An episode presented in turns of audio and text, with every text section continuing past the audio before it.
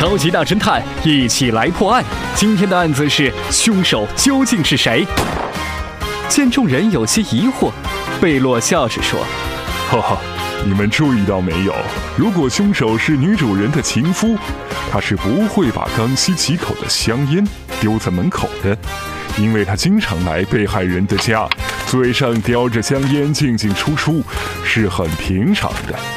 推销员就不同了。”助手也突然恍然大悟：“哎呦，对对对啊，这推销员有一个习惯，每当走进一户人家的时候，他们就出于礼貌，便在门口灭掉香烟，所以这烟头一定是推销员的。”收音机前聪明的各位大侦探们，你们想到了吗？超级大侦探，一起来破案，下期再会。